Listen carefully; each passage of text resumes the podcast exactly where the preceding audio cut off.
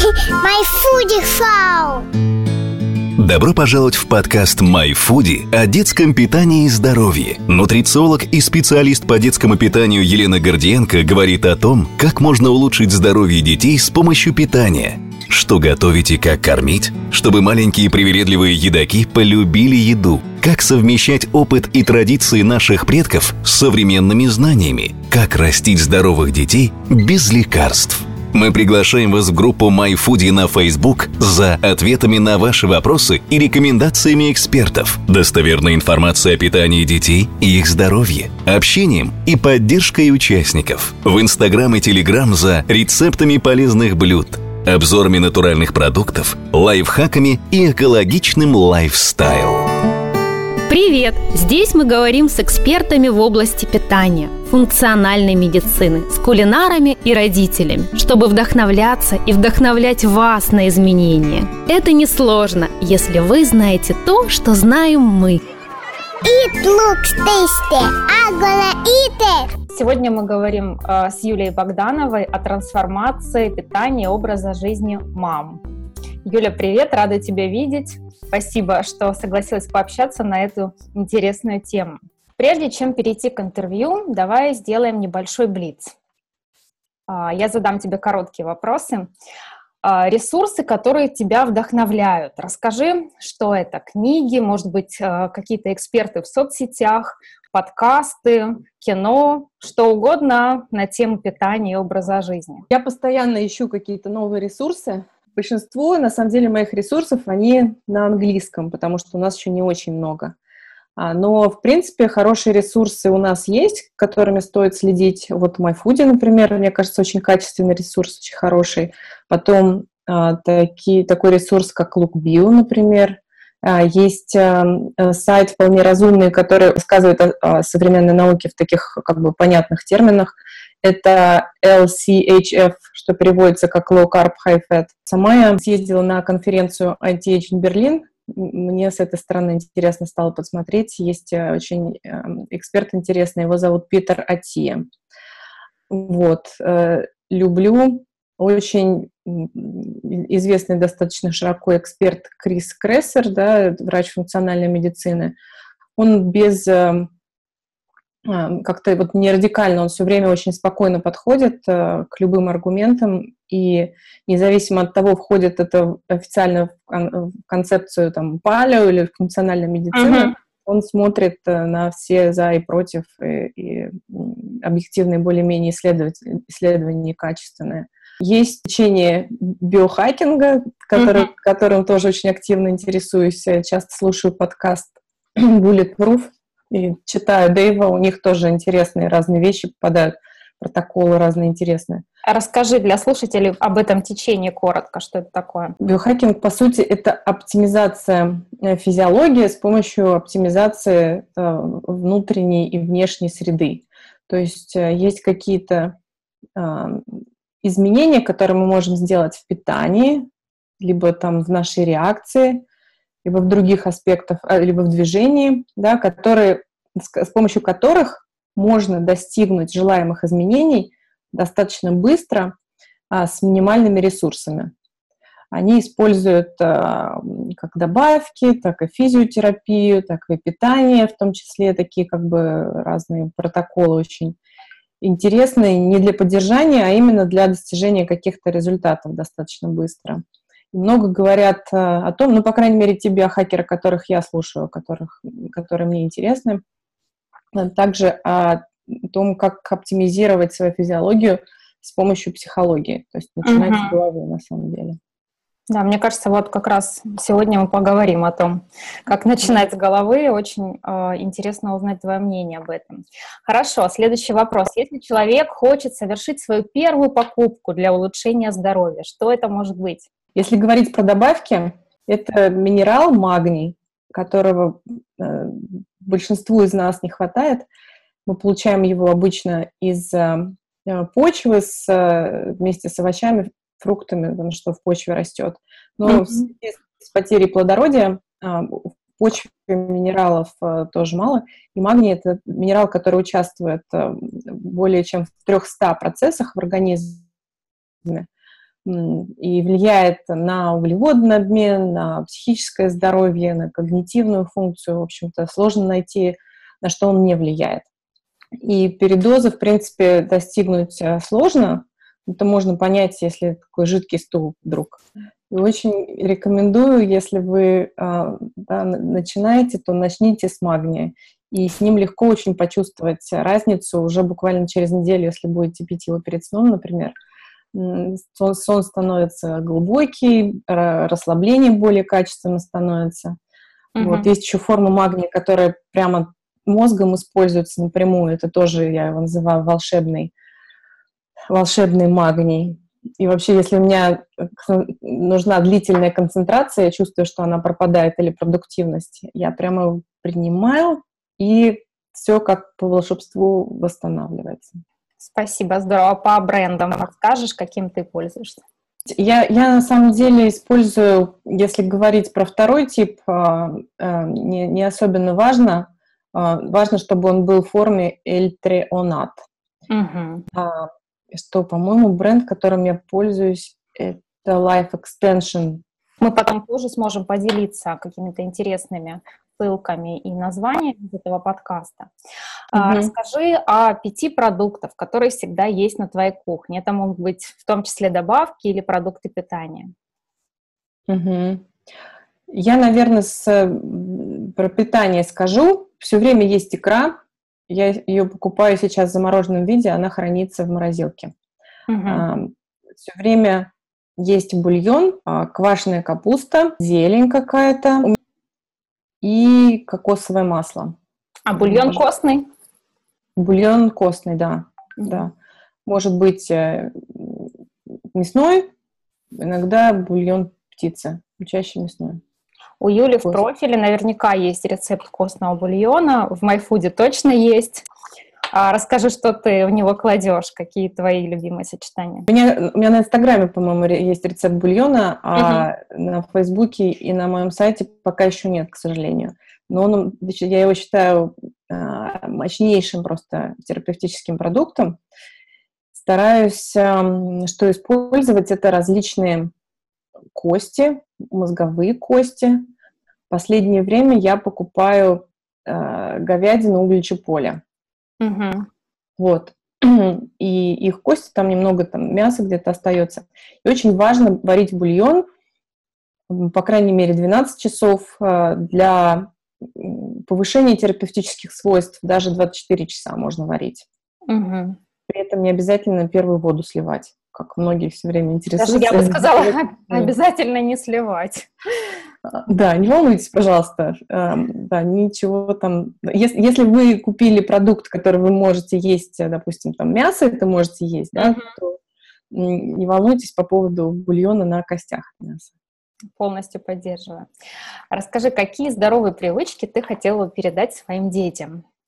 Для меня самое важное, чтобы у них э, какая-то сформировалась обратная связь между тем, что они делают и что они едят, и между тем, что они чувствуют в ответ.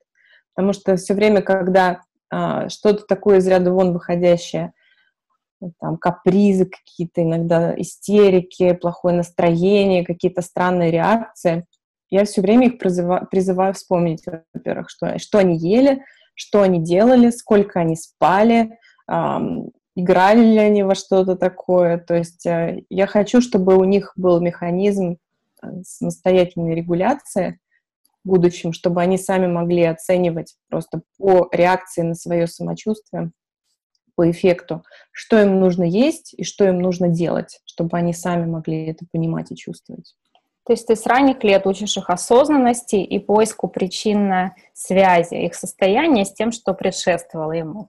Это да. очень здорово возьму на заметку. А с какого возраста ты стал это применять? То есть с какого возраста ребенок э, уже, на твой взгляд, может э, отслеживать это? У меня сейчас младшей девочке 6. Она очень хорошо все отслеживает. Она, когда она там покапризничает, что обычно это не делает, да, необычное достаточно для нее поведение, она через какое-то время потом говорит, что, наверное, я сегодня поспала плохо, или, может быть, там что-то, я вот то вот ела, может быть, это из-за, из этого. То есть ей сейчас 6 лет, но на самом деле, как только для меня это стало важным, я стала э, практиковать это на, на детях тоже. То есть я постоянно задаю им вопросы. Начала, наверное, год назад, наверное. Хотя, в принципе, я думаю, что э, с самого раннего возраста, когда они уже начинают разговаривать, что-то понимают, можно уже начинать. Ну что, давай теперь перейдем к интервью. Юля, перед нашим интервью прочитала на твоем сайте, что ты в прошлом учитель, финансист, эколог, а также мама троих детей. Почти три года назад любовь к еде заставила тебя бросить увлекательную работу в и с бабочками в животе от неопределенности в профессиональной жизни отправиться на поиски своего призвания. Я хочу сказать, мне это очень близко. Я сама прохожу, прошла в какой-то мере этот путь. Расскажи, пожалуйста, что было дальше?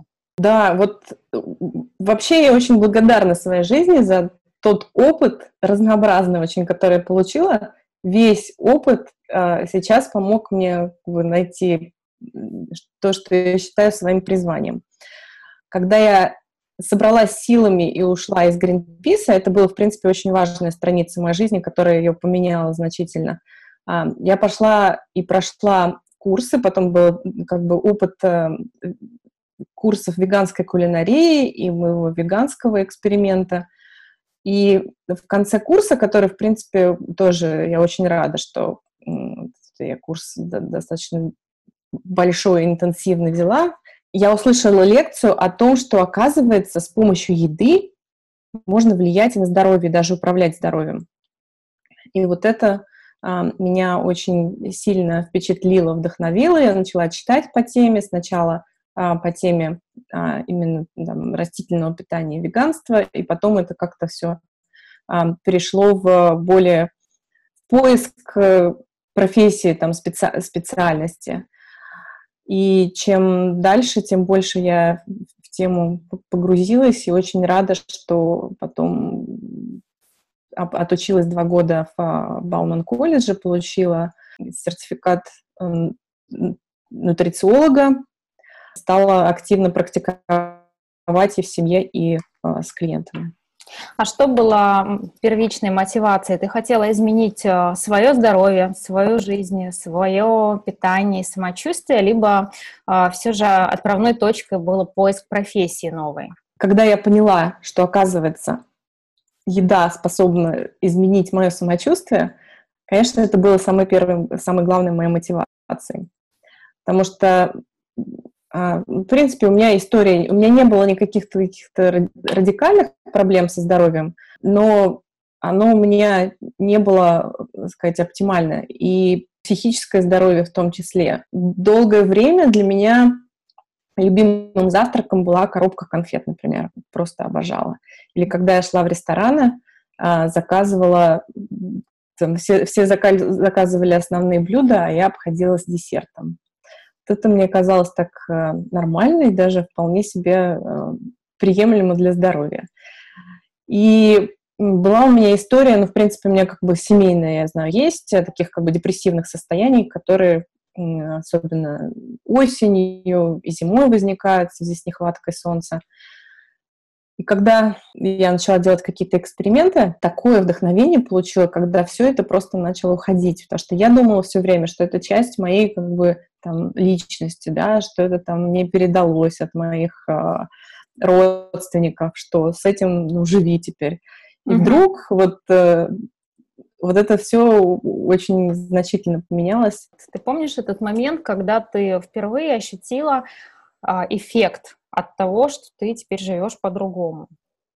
Какое-то первое изменение. Есть такая, такой, как бы, какая такая точка? У меня очень, очень яркая точка. Это когда в один прекрасный день я вдруг почувствовала, а я знала за собой, что после завтрака, а, если я не пообедаю вовремя, у меня, например, будет болеть голова. И тут вдруг какой-то момент я почувствовала, что время обеда прошло, я что-то там заработалась, голова не болит. Мало того, голова какая-то странно ясная. Uh-huh.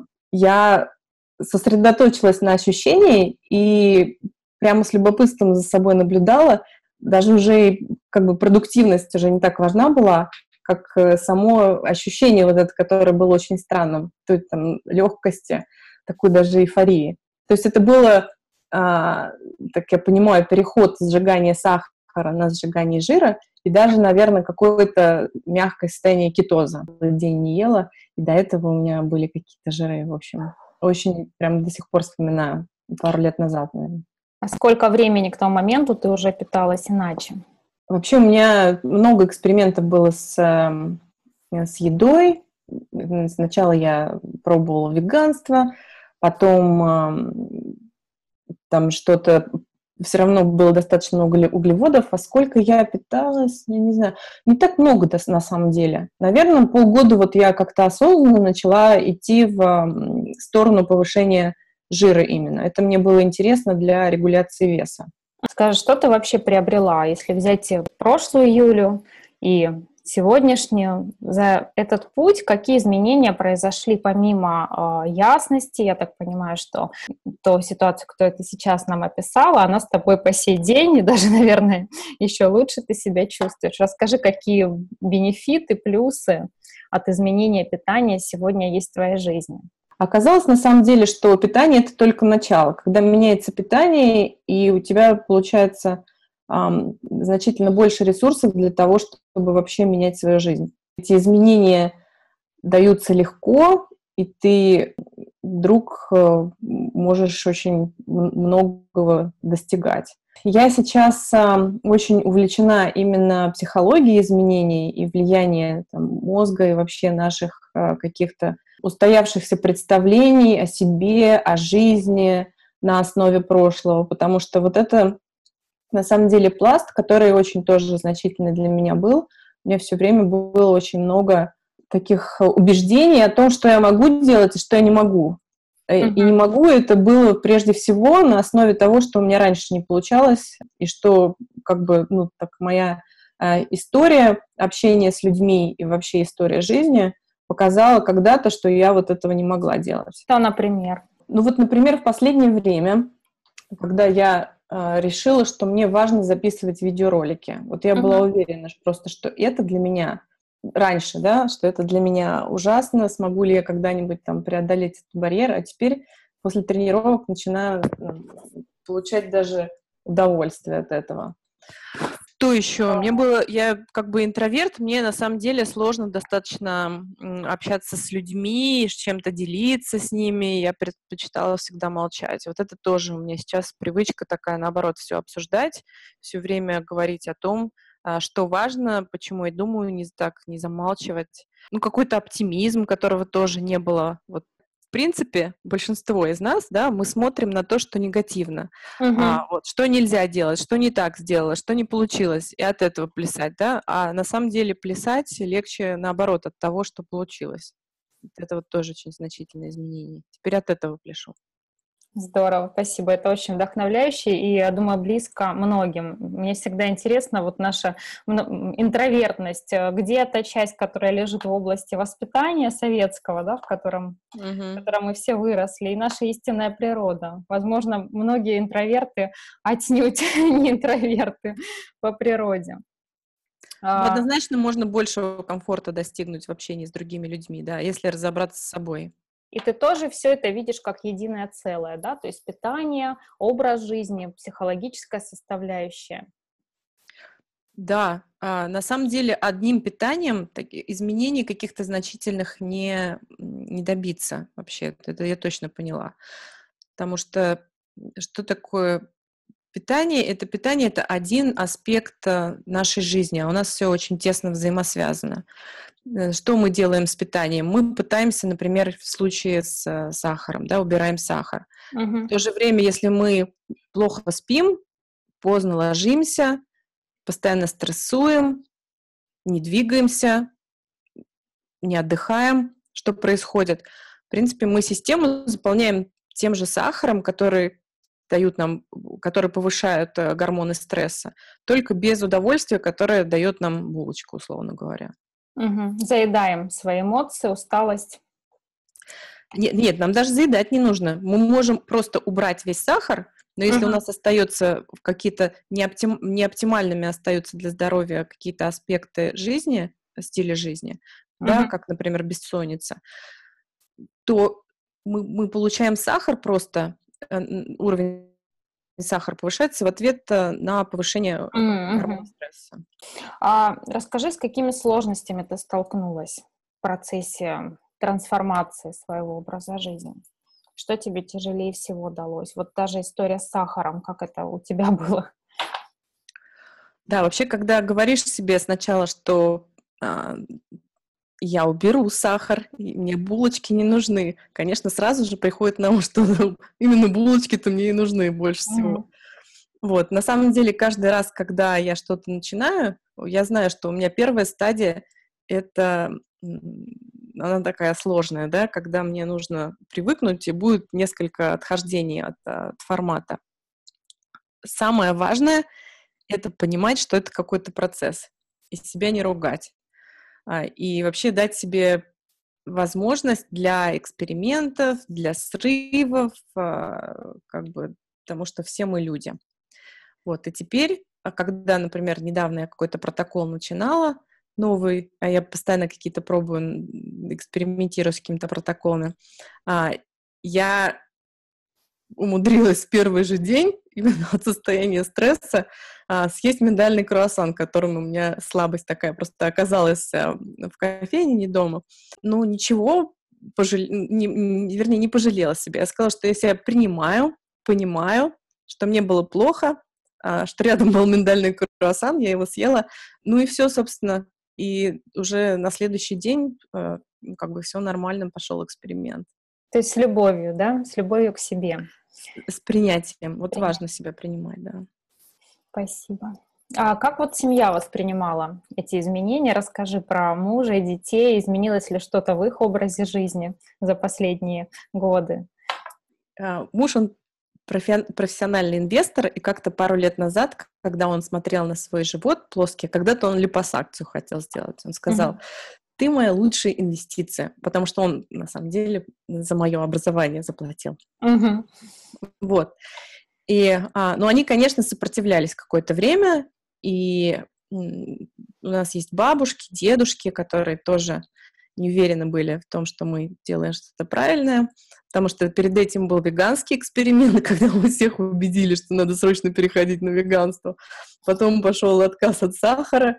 То есть муж а, тебя поддерживает? изначально в твоих экспериментах? Муж, муж поддерживает, да. Ну, на самом деле, веганский эксперимент это была его инициатива, а я потом его перевела на другие эксперименты, и сейчас он, в принципе, готов э, участвовать в, в, моих, в моих экспериментах. Ну, дети, они, конечно, используют разные э, случаи там у, у бабушки, э, там в гостях, э, что-то там съесть, чего нет у нас дома.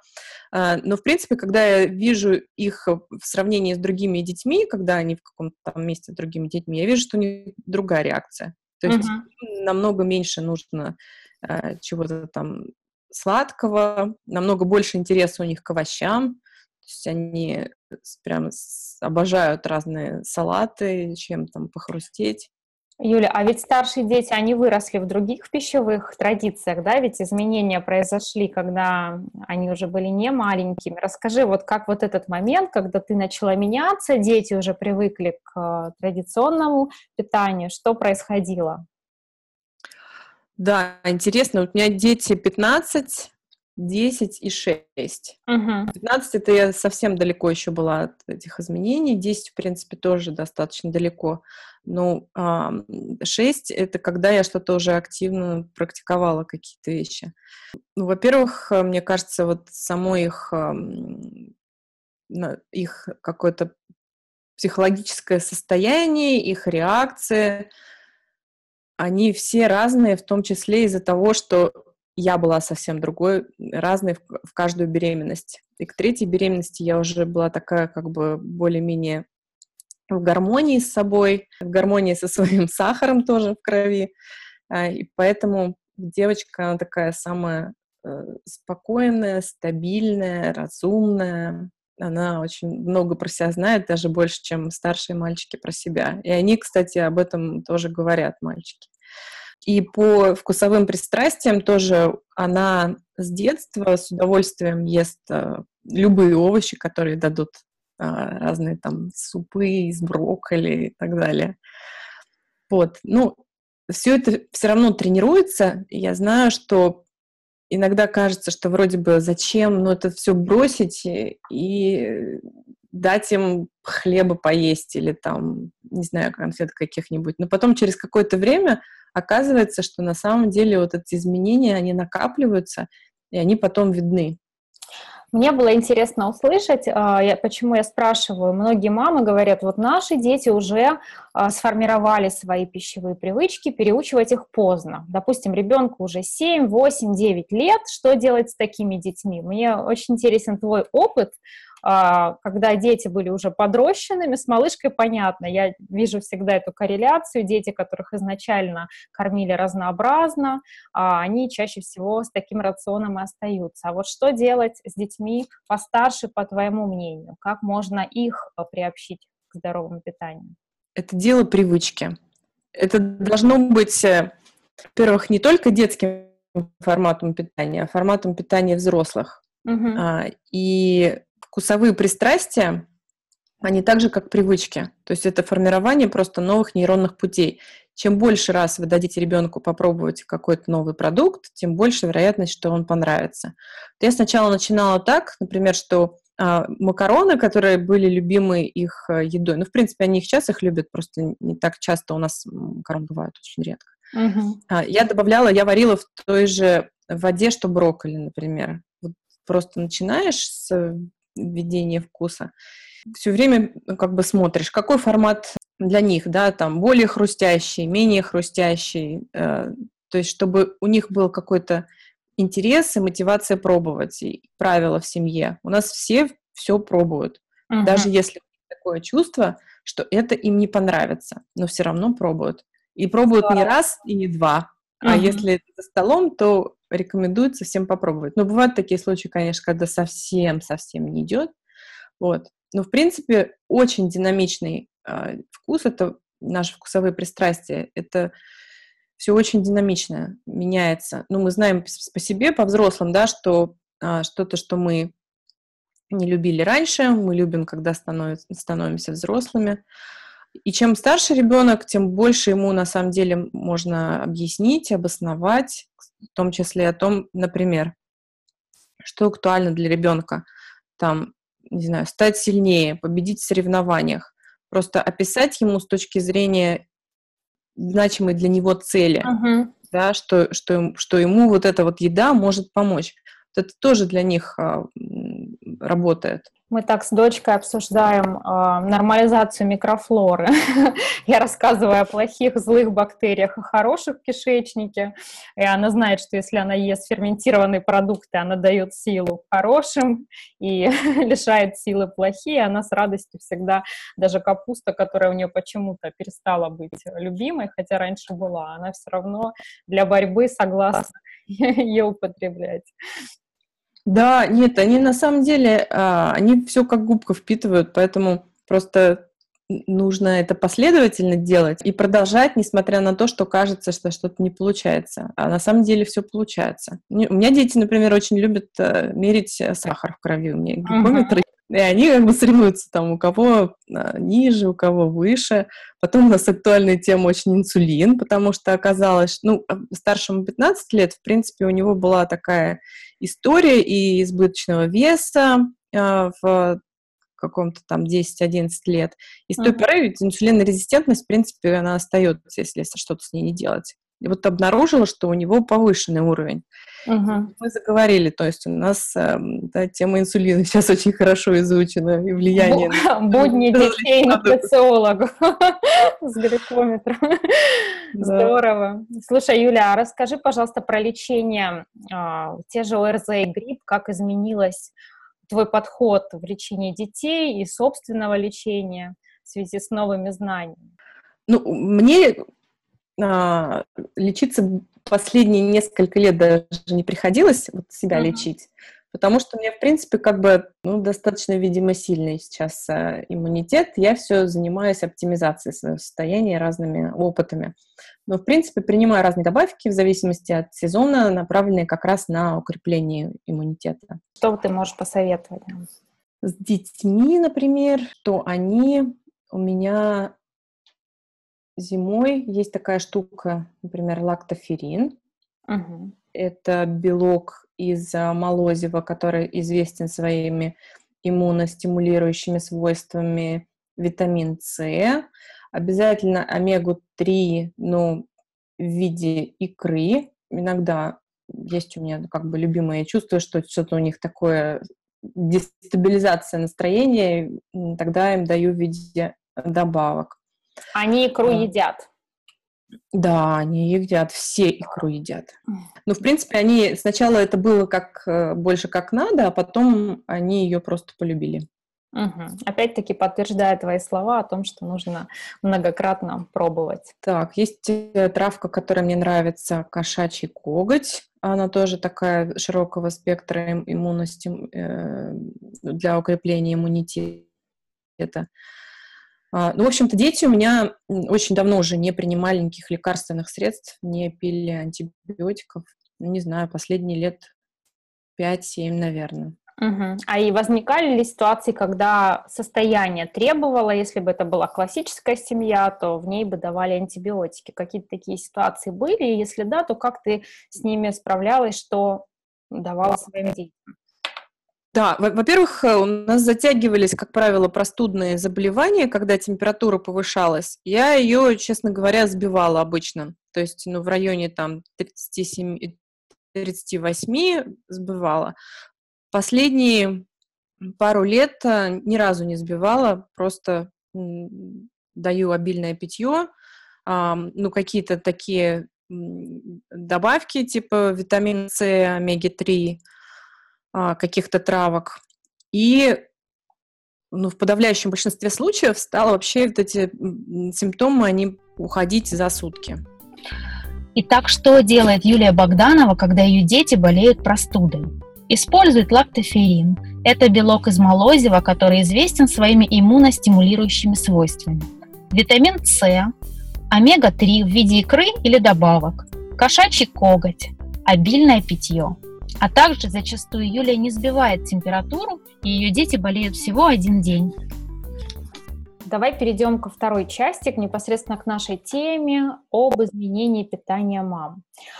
А, если представить а, типичную маму, которая что-то читала о здоровом питании, что-то слышала и теряется в обилии информации, которая часто, ты сама знаешь, противоречит а, одна другой, твой опыт тоже а, начался с вегетарианства, поэтому часто люди действительно не знают, а, с чего начать, чему верить. Что ты можешь посоветовать такой маме, когда потребность в изменении назрела, но непонятно, чего же все-таки начинать? Есть достаточно универсальные какие-то принципы, которые проверяются как? Вот для меня, например, хороший вопрос, насколько долго эти принципы практиковались а, и были частью диеты наших предков да, до наступления эры промышленного производства продуктов, которое кардинально просто поменяло а, то, как мы едим и что мы едим. То есть это были цельные продукты, это были, как правило, в рацион были включены животные продукты, в основном те народы, у которых а, не было животных продуктов в рацион, или их было мало, вообще не было таких, у которых не было, их было мало у некоторых, у них просто не было доступа.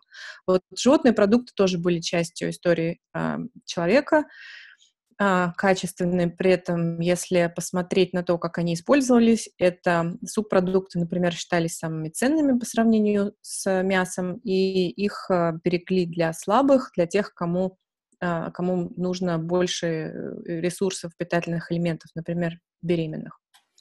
Вот. А, то есть это цельные продукты, это те продукты, которые были с нами на протяжении долгого времени. А, это достаточно много растений для того, чтобы, опять-таки, их э, э, микрофлора кишечника подкармливать. Это достаточно много жиров. На самом деле а, жиры вместо сахара, я бы так сказала. Вот. А после этого уже начинается какая-то оптимизация, потому что мы все разные, и на самом деле одного формата питания идеального для всех нет. Кто-то там один продукт хорошо переносит, кто-то нет. Э, в общем-то, разных вариантов может быть море, и вообще разных целей может быть очень много. которые тоже в большой степени определяют э, да, ваш формат питания. И особенности здоровья, да, наверняка. И особенно, да. Понятно. То есть мы переходим на питание близкое к тому, что ели наши предки, а, и определяем некий э, круг целей, задач, которые хотим решить. Да, однозначно. То есть на самом деле нельзя сказать, что мне есть, да, или мне, например, часто, даже муж мне иногда задает вопрос, ну скажи, вот это вредно? Нет такого понятия, как вот однозначно вредно. Ну, наверное, э, с, за исключением переработанных продуктов, которые не были частью нашей диеты никогда, давай, да? Давай назовем для наших слушателей, что такое переработанные продукты, какие категории входят потому что это понятие не всем всегда ясно. Это продукты, которые были сначала разобраны, а потом снова собраны. Притом избирательно какие-то вещества из них а, удаляются. Как правило, из-за того, что они с этими веществами плохо хранятся или они мешают вкусовым качествам. То есть э, такой простой пример – это, например, белая мука. Если есть зерно, то из него потом удаляют а, его, его части, и получается белая мука. Или э, ну, практически все, что в пачках удаляют, удаляют самые питательные его части и оставляют крахмали. А, оставляют один крахмал, по сути, mm-hmm. да. Любые продукты в пачках практически, а, которые можно найти в супермаркетах, детские завтраки, которые бывают иногда популярны у некоторых. Лучше всего покупать продукты, которые вы можете потрогать, то есть продукт остался цельным с uh-huh. момента, пока он рос, до, момента, до того момента, как он попал к вам. Естественно, бывают иногда исключения, а, то есть это, опять-таки, правило, которое не стоит в, в абсолют возводить, а, но оно такое разумное в большинстве случаев. Мне нравится на эту тему очень а, подсказка задать себе вопрос, назвала ли бы ваша прапрабабушка это продуктом питания? И mm-hmm. узнала бы она в этом продукте что-то, что можно употреблять. Да.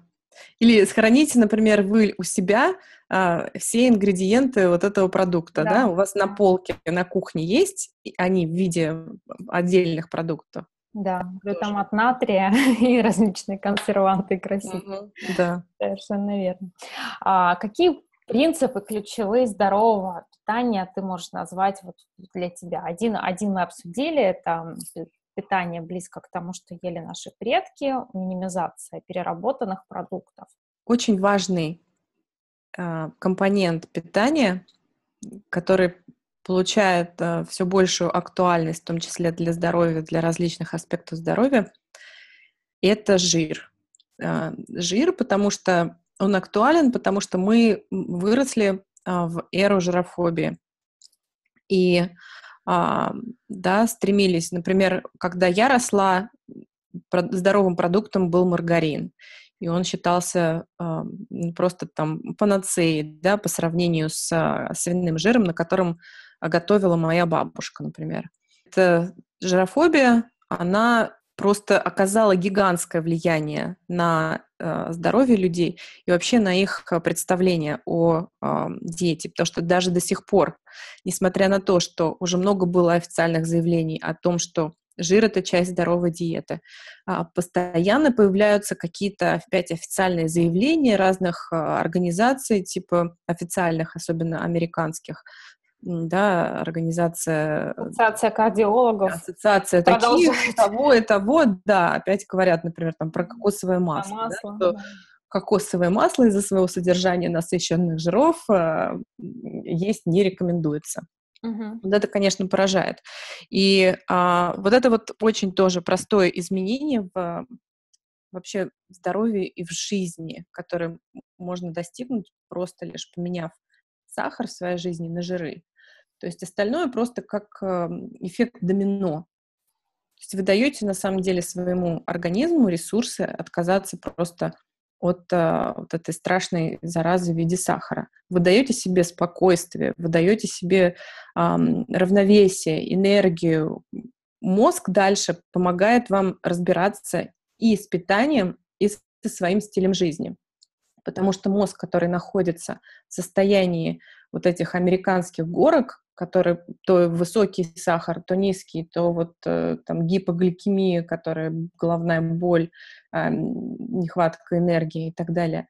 Но невозможно в таком состоянии сделать какие-то значимые в жизни изменения, в том числе в питании. Просто невозможно. Здорово. То есть первое, что мы э, делаем, мы вводим полезные жиры свой рацион и в какой-то мере замещаем с помощью них э, сахар и простые углеводы в питании. А какие жиры? Давай расскажем, какие жиры мы отнесем к категории полезных, а какие жиры мы отнесем к категории э, менее полезных. Во-первых, животные жиры, даже если они насыщенные, они полезные, и они на самом деле помогают усвоению а, таких жиров, о которых мы много слышали, в принципе, давно предполагали, что они полезны, как омега-3. Да? Насыщенные жиры не, необходимы для усвоения омеги-3. Поэтому все-таки животные продукты качественные. Здесь, когда я говорю про животные продукты, хочу подчеркнуть, что это продукты ответственного экологичного животноводства. Я знаю, что их, в принципе, сложно найти, но усилию по их поиску стоит того. То есть я вот с такой уговоркой буду про них говорить.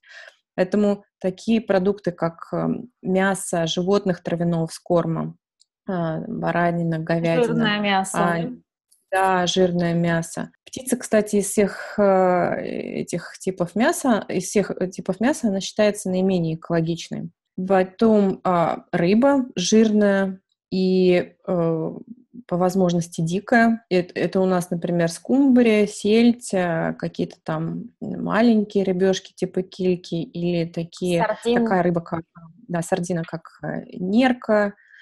В общем-то, не семга. Семга — это фермерская рыба.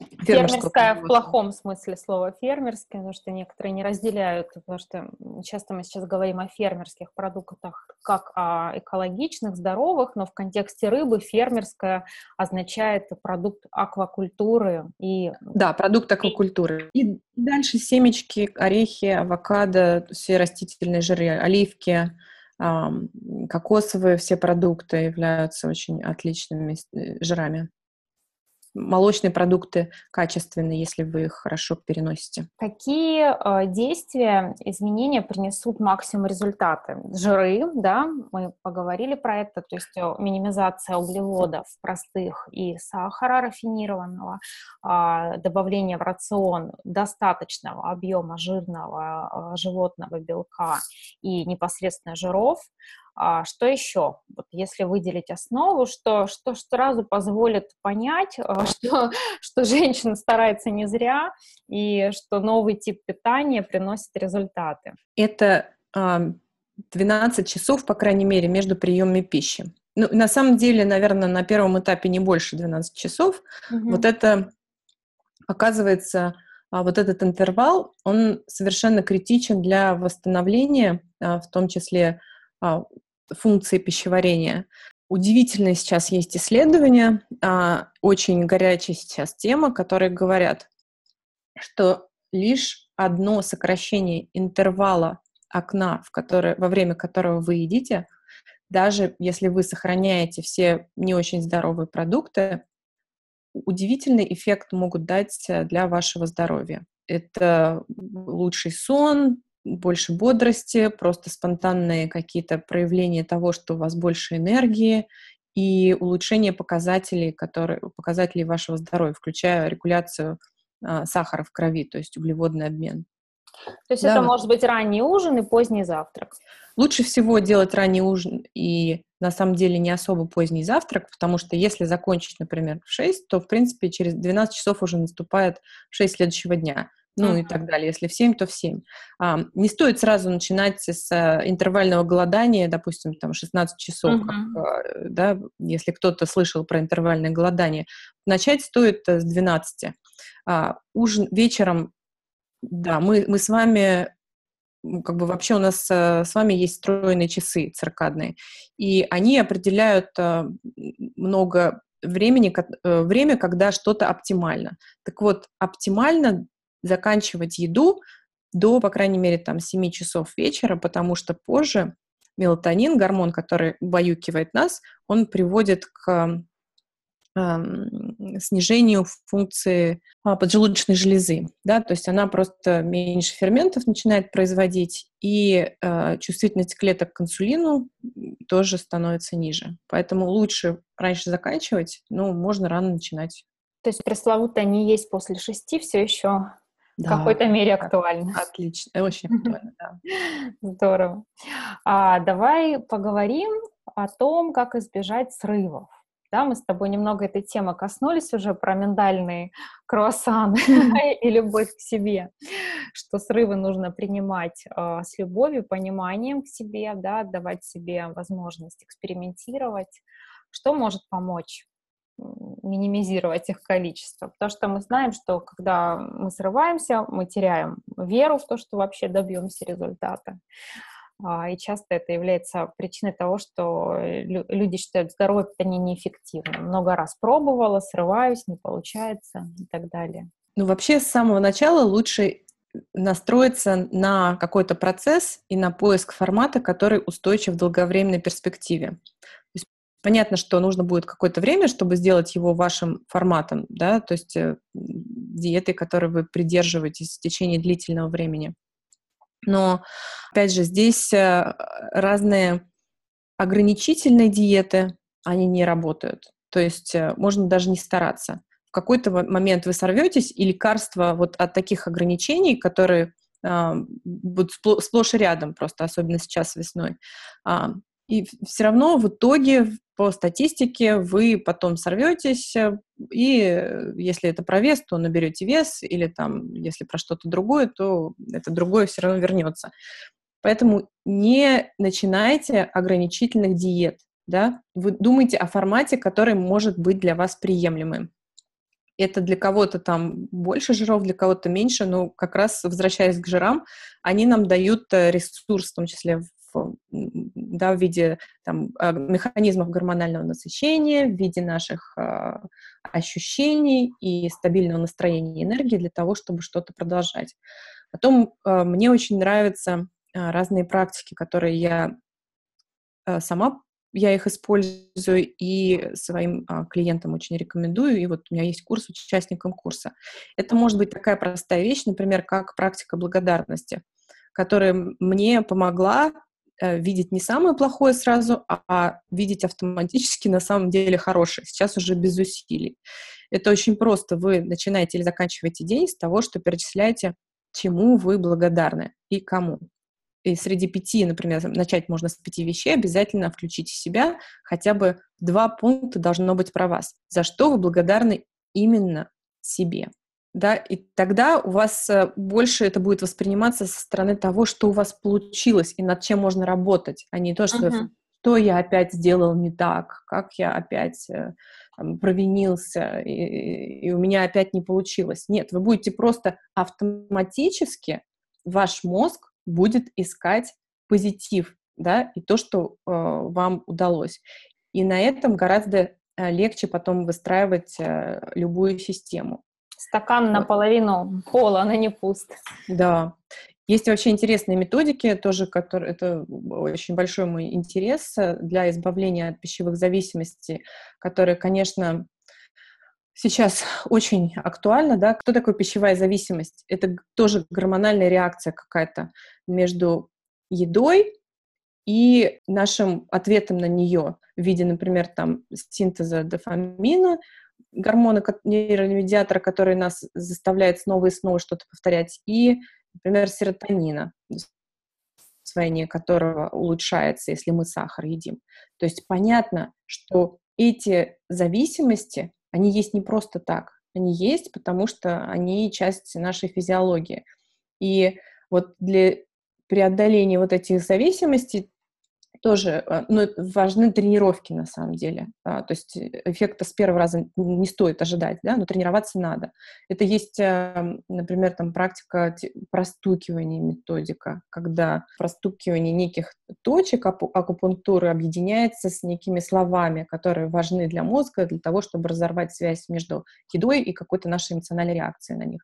Или анализ постоянно, осознанное поедание этих продуктов для того, чтобы понимать, что мы испытываем, когда мы их едим, и различать между нашим эмоциональным голодом и физиологическим голодом. В общем-то, очень а, много сейчас возможностей для того, чтобы вот эти, преодолеть зависимости и срываться все меньше и меньше. Да? Срывы будут, наверное, как бы всегда, в какой-то степени, кого-то больше, у кого-то в меньшей. Но настройтесь просто, что со временем все это будет настолько как бы привычно и легко, что это скорее будут, ну, как бы не срывы, а просто от, отступление на некоторое время. Uh-huh. В принципе, тоже нормально. Я тоже стараюсь всегда доносить до своих клиентов, а, что новое состояние действительно возможно, это совершенно иная жизнь, когда ты не зависишь от постоянного допинга в виде десертов, а, как в какой-то мере, как э, ощущение наркоманов, да, когда да, получив да. желаемое, да, да, да. готов. Да. Да, Интересно. зависимость настоящая. Да. Давай перейдем э, к вопросам наших участников э, сообщества MyFood, которые они э, попросили задать. Э, первый вопрос такой. Сочетание продуктов. Есть ли такие сочетания, которых стоит избегать? Наверное, это нас отсылает э, в какой-то мере к раздельному питанию mm-hmm. и такому большому периоду э, муссирования этой темы в СМИ. У многих она где-то в подкорке до сих пор присутствует, э, но, может быть, действительно ты расскажешь нам, что есть такие сочетания, которые не стоит э, употреблять. Ну, пожалуй, сочетание, которое я стараюсь вот вместе не употреблять, это жир и именно рафинированный сахар, вот быстрый сахар. Вот это, конечно, эм, да, это путь к воспалительным процессам. Ты добавляешь жир, но если в то же время не убираешь сахар, э, то, э, наверное, это изменение, добавка жира нивелируется эффект на здоровье. Поэтому я бы не стала совмещать жир и сахар. То есть торт. Классический да. такой пример, кусочек торта. Да. А а история про не есть вместе животные продукты и злаки, давай немножко этого коснемся, потому что все-таки до сих пор это волнует многих. Остальное индивидуально и зависит от того, какие у вас цели и какое у вас самочувствие. Есть люди, для которых жизненно важно есть отдельно, и по-другому они не могут, потому что у них э, нарушено пищеварение. И здесь очень важно, на мой взгляд, себя чувствовать. То есть кто-то там гречку с грудкой, между прочим, ест годами. Я вот не фанат какие-то такие очень э, ограничения людям ставить. Uh-huh. Я больше склоняюсь к тому, чтобы они путем экспериментов поняли, что для них работает или нет, что им дает чувство энергии и легкости, а что им дает э, там ощущение сонливости или вызывает дискомфорт, э, в, пищеварительный дискомфорт. Я всегда говорю, что лучше задуматься о качестве продуктов, чем о различных э, ограничениях с точки зрения диеты. Второй вопрос такой: как питаться во время грудного вскармливания и как поддержать свой организм после длительного периода грудного вскармливания. Мы часто встречаемся с тем, что мамы, которые несколько лет или там даже год кормя своего ребенка, а, ощущают а, проблемы со здоровьем по окончанию или даже в процессе грудного вскармливания. Ну, это, конечно же, однозначно наиболее питательно насыщенные продукты. То есть продукты должны быть основой рациона, которые содержат максимум питательных веществ на единицу калорий. И здесь лучше животных продуктов никто ничего не изобрел. Например, субпродукты, которые, как я рассказывала, эволюционно они предназначались именно для людей с, с нуждами в большем количестве питательных элементов, такие как не знаю, почки, печень и все остальное, морепродукты и рыба. Яйца да, в принципе, я сама очень люблю яйца, но с оговоркой, что у кого-то тоже может быть реакция на яйца. Потому что, в принципе, да, если не совсем понятно, откуда какие-то негативные эффекты, то тогда яйца на какое-то время тоже исключаются. Угу. В принципе, вероятнее, что это будут э, крупы или молочные продукты, чем яйца подавляющего большинства людей. Потом такие вещи, как водоросли, зелень, а, семечки, я не знаю, я не представляю, как можно обойтись без добавок в виде витаминов, минералов. Ну, магний это по, по минимуму, Потом нужно, конечно, смотреть по, и по анализам и по ощущениям для того, чтобы понять, чего человеку не хватает. Но я бы однозначно добавила еще а, витамины группы В, например. Потому что они водорастворимые, тоже от того, что ты их пьешь, и у тебя, возможно, нет дефицита какого-то, а, не будет побочных явлений, потому что они выводятся быстро. Те же омега, омега-3, вот витамины жирорастворимые, среди которых А, Д, которые как раз в икре содержатся. Вот uh-huh. за них, за это я очень люблю икру. Что-то такое. То есть, опять-таки, а, слушать себя очень, очень внимательно, потому что не, не нужно дожидаться до того состояния. Я тоже, в принципе, закончила вторую беременность тем, что у меня а, половина зубов во рту разрушилась. Вот. Особенно потом... с предписаниями устаревшими многих э, врачей о том, что во время диет, э, во время грудного вскармливания нужна строжайшая диета, гречка, грудка, исключение практически всего, что питает наше тело. Да. Да, да, да, да. Кстати, э, я, я первого ребенка я рожала в Америке. Там ни во время беременности, ни во время грудного вскармливания никаких ограничений совершенно. Ну, иногда они ограничивали, если есть э, какие-то там э, аллергические реакции непонятные, то молочные продукты и глютеносодержащие они убирали уже в то время, но в остальном как бы все, что хочет есть мама, mm-hmm. да, и это, конечно, там сахар тоже никто особо не ограничивал. А с другой стороны, наши врачи, а, я помню, да, что ко мне пришел российский врач, и после американского опыта я просто чуть ли не до слез, потому что все равно такое чувствительное состояние, когда вроде бы с одной стороны ты знаешь, что это уже твой второй ребенок, что у тебя есть другой опыт, с другой стороны приходит врач и рассказывает тебе, что вот это невозможно, нельзя, и это плохо. Такое, конечно, очень э, печальное состояние было. Для поддержки организма во время грудного вскармливания и по его завершению Юлия Богданова рекомендует употреблять максимально питательные продукты, такие как субпродукты от животных, выращенных экологичным способом, дикую жирную рыбу и икру, овощи, зелень, водоросли, семена, а также поддержать организм магнием и комплексом витаминов группы В, омега-3, витаминами А и D. Вот опять вопрос задан про сильную тягу к сладкому. Мы уже э, это немного разобрали, но все-таки есть ли отличие тяги сладкого во время кормления ребенка, во время грудного вскармливания от тяги к сладкому просто в обычной нашей жизни?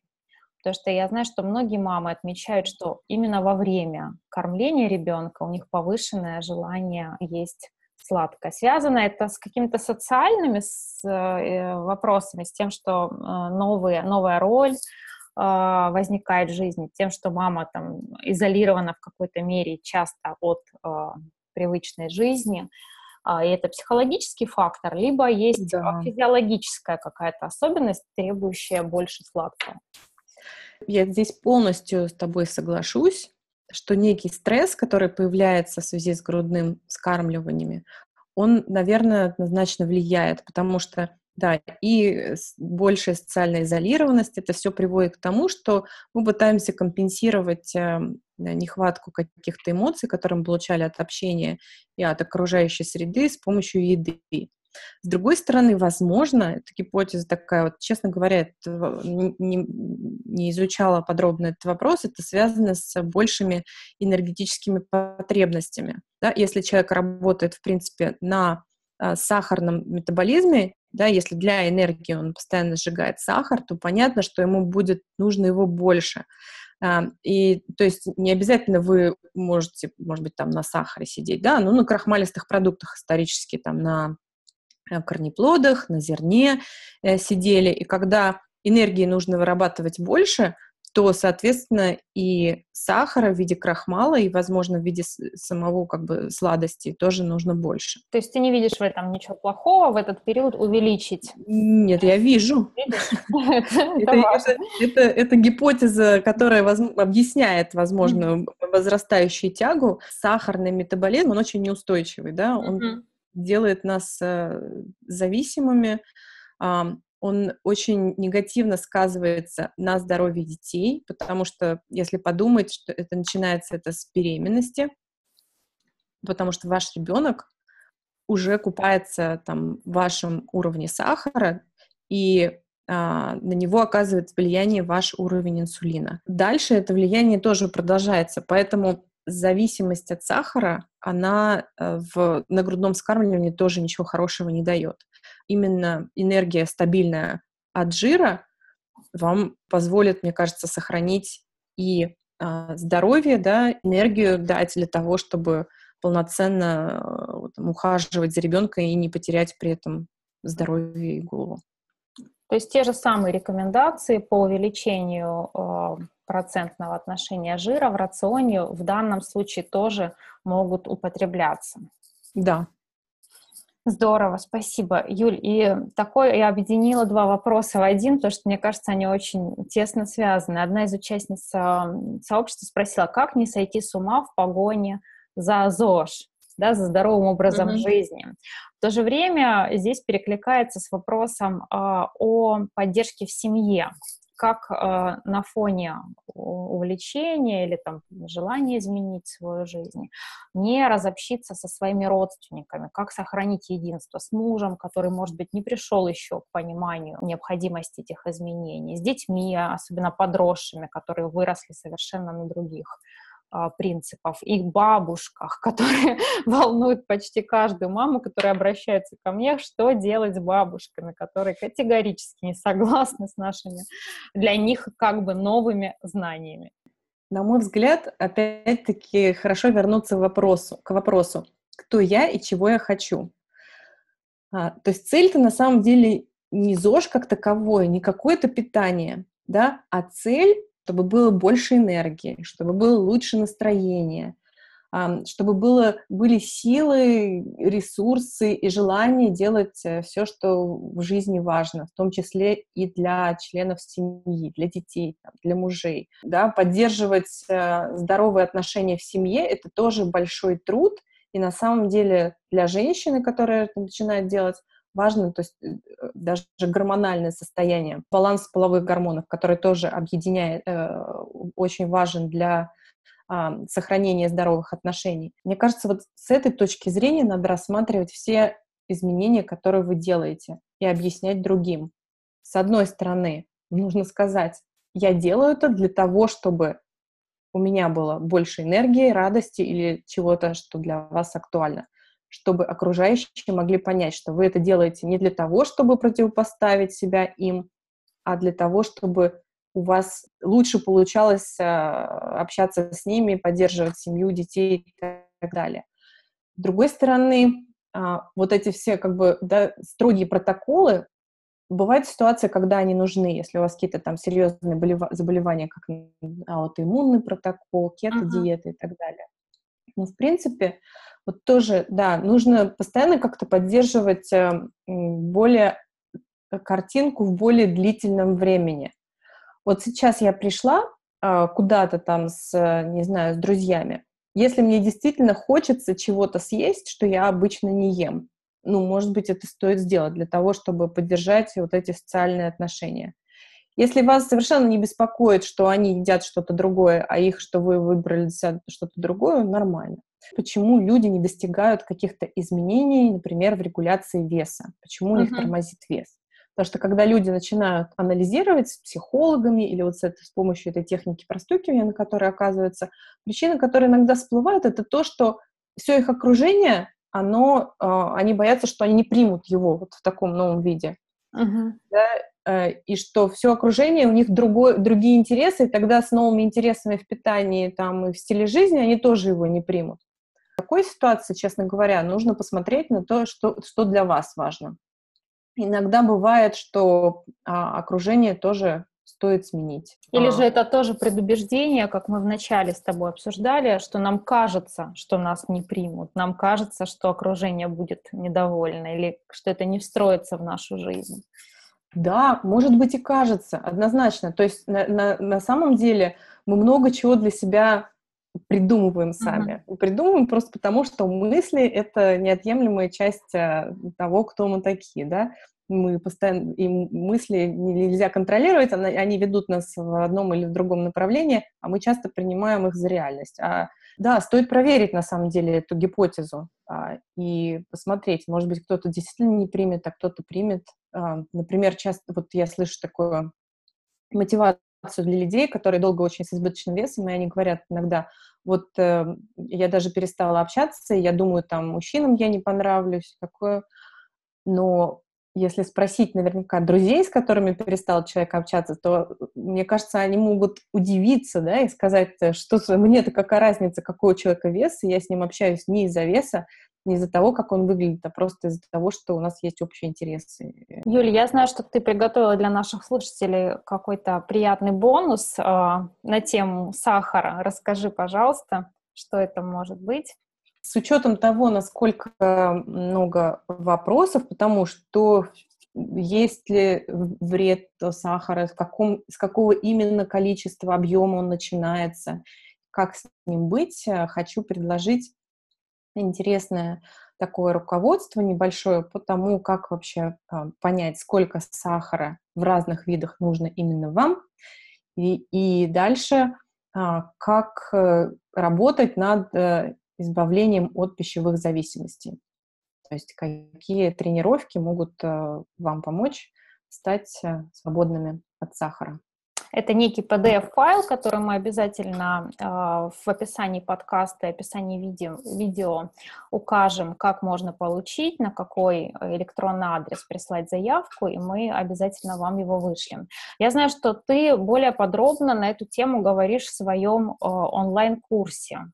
Расскажи, пожалуйста, когда будет следующий запуск? Я знаю, что сейчас э, у тебя группа запустилась 4 апреля. Поделись, э, как можно попасть в следующий раз к тебе. Курс э, называется «Здоровом теле, здоровый вес». Основа его такая, что мы улучшаем наше здоровье, и какие-то конкретные аспекты, которые влияют на вес. И тогда вес организм отпускает просто потому, что он больше ему не нужен. И сейчас этот курс идет в прогрессе, и у нас уже есть э, успехи, у многих там 2-3 килограмма уже ушло, при этом фокус на то, что все изменения, которые мы делаем, они должны быть устойчивыми. Это не какие-то ограничения, это не изменения, которые невозможно выдержать. Мы просто перестраиваем в том числе метаболизм с сжигания сахара на сжигание жира. И много там психологии, управления стрессом, здорового сна и э, разного другого. Я думаю, что в 20-х числах мая уже будет следующий поток. Если вы решите присоединиться, буду очень рада. Узнать можно на странице, обязательно будет э, объявление, можно подписаться на новости на моей странице юльбогданова.ком и обязательно пришлем вам приглашение. Здорово, мы обязательно дадим ссылку на твой ресурс. Юля, спасибо большое за общение, было невероятно полезно. Спасибо. Спасибо большое, Лена, что пригласила. Дача, спасибо, очень приятно.